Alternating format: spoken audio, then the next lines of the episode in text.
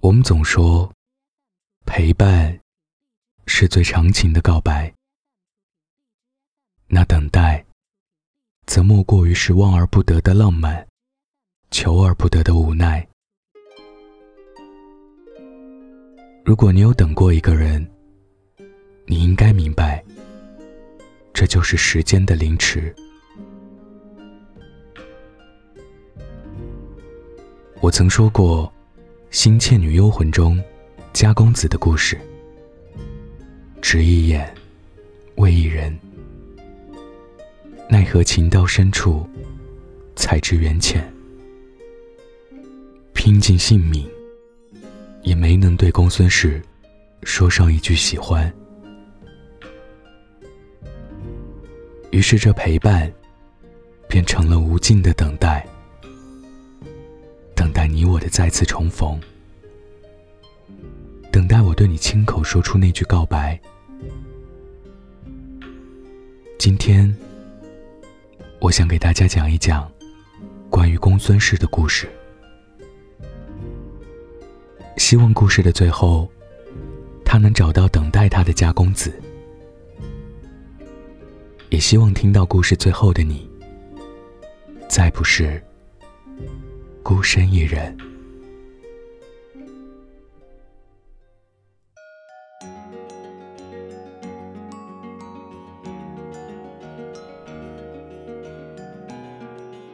入夜时的长安，正是处处莺歌燕舞，灯火阑珊。谁也没有注意到，不远处合欢树下，一名手持短剑、翩然独舞的少女。没有繁华的绫罗绣衫，金钗玉翠，只一身素白锦衣，玄色束腰，一朝一夕中的孤傲之气，却是台上的娇娘所不能比的。公孙氏日日在此席间练武，从不在意自己是否有观众捧场。天地之间，有着小小一席之地，便已是满足。但他却不曾想到，自己这清清冷冷的舞姿，却全数落入另一人眼中。也不知是乱花迷眼，还是佳酿醉人。恍然回神时，仿佛世间万物。都黯然失色，只剩合欢树下那清冷孤傲的素衣佳人。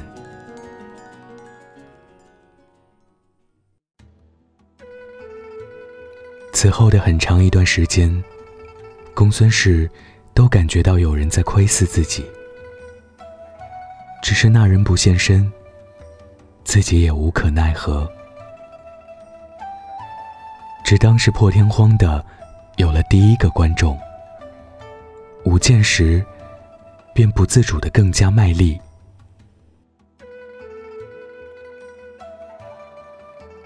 直到七月初七这一日，这是天上牛郎与织女相会的日子，亦是人间的七夕。公孙氏依然在合欢树下独舞。好像这繁杂世间，都与他无关。短剑素衣，一世独立，这便是他一个人的风月，也是他的命数。但说不曾想过，站在高台之上，受人瞩目，也是自欺欺人。更何况。在察觉到有人暗中窥视自己的舞姿之后，这种想法便更是一日比一日强烈。冥冥之中，不知是自己日日虔诚的舞姿感动了上天，还是有人暗自改动了自己的命数。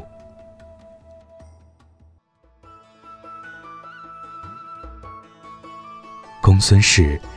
从此一跃成为大唐第一武人，站在玉兰之上，受万众瞩目。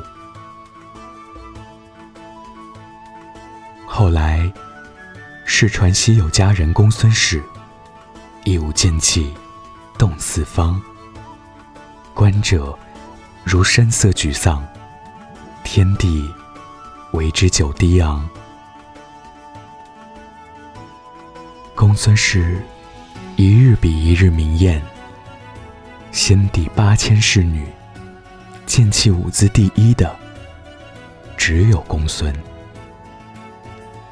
这硬生生改变的命数，也成了公孙氏的结束。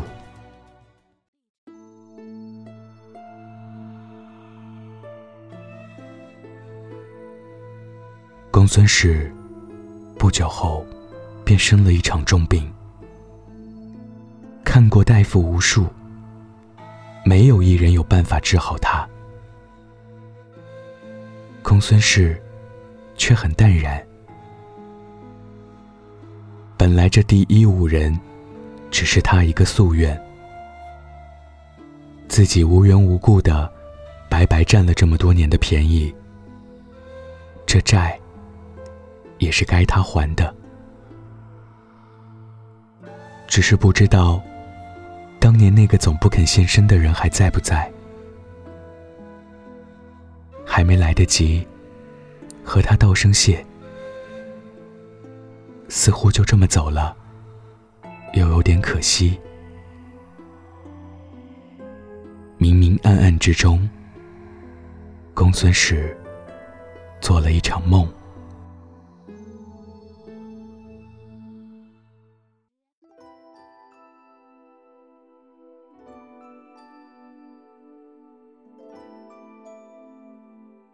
梦里，公孙氏回到了当年那棵合欢树下，依旧是一身素衣，一把短剑。只是这小小方圆里，不再只有他一人。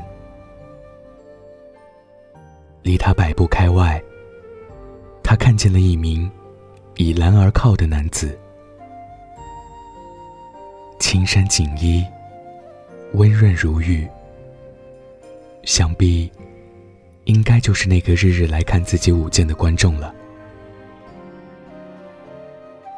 公孙氏抬步向前，正想开口道谢，那人却如烟缕一般消散在自己眼前。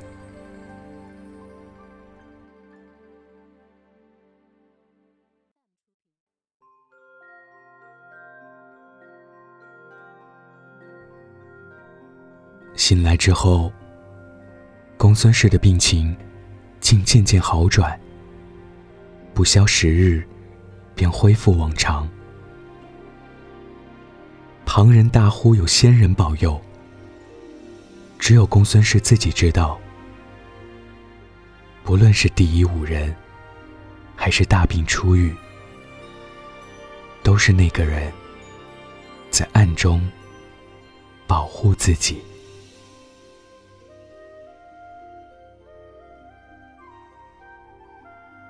公孙氏从此之后，便告别那雕栏玉砌，只身背着短剑，流落江湖。不管是几世轮回，还是万劫不复，他立誓一定要把那个人找到。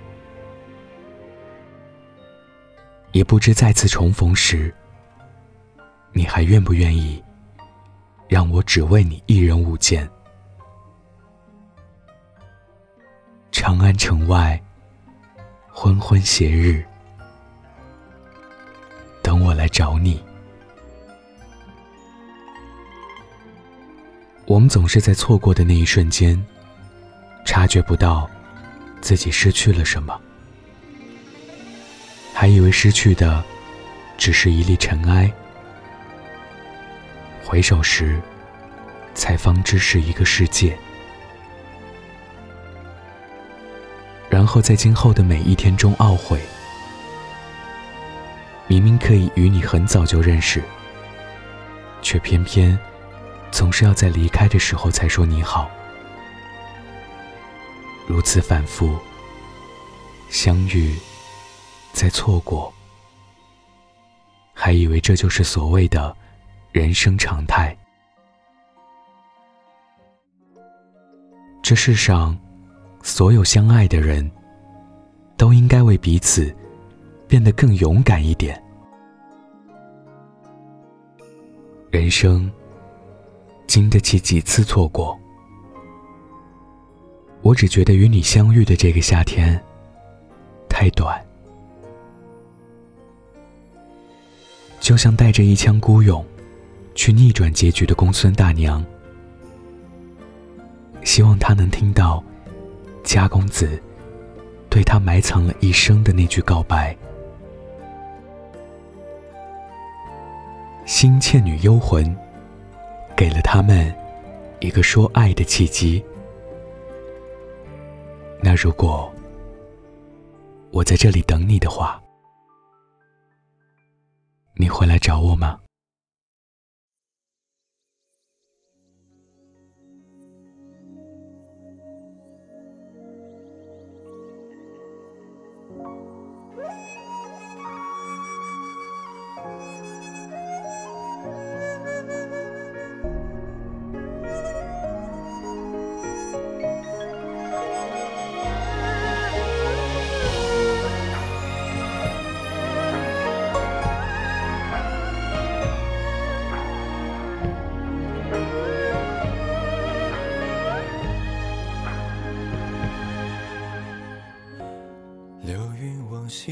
去，拂过一池新绿。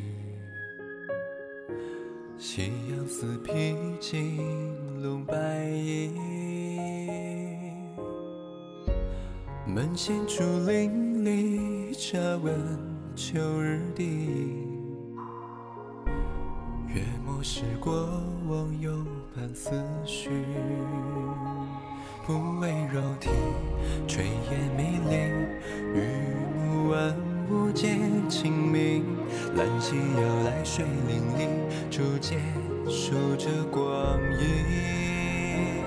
曾与世为敌，沉醉不归去，烈烈红衣飞袖入梦里。江湖厮杀，刀剑无情，君且随意。落下彩云归，来你竹林居，烟火人间里，青色和鸣，成全半生梦境，守山星月明。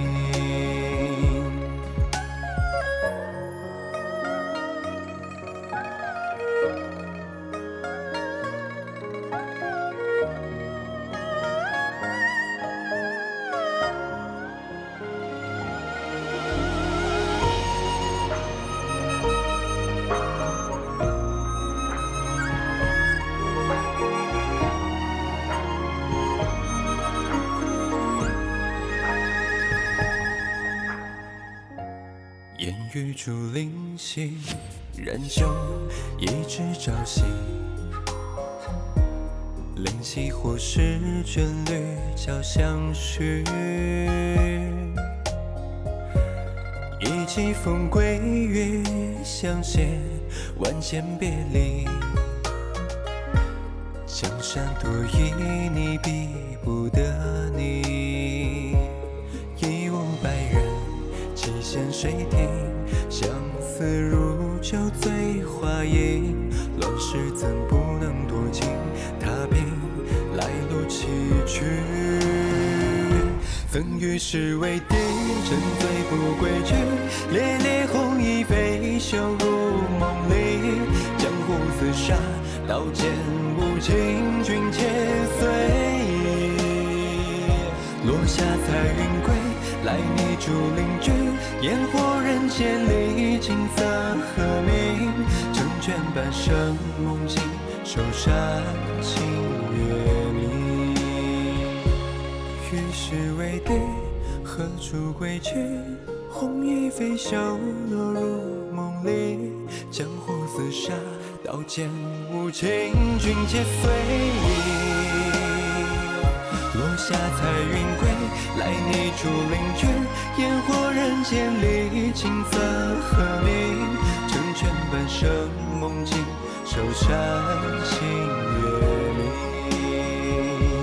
成全半生梦境，守山星月明。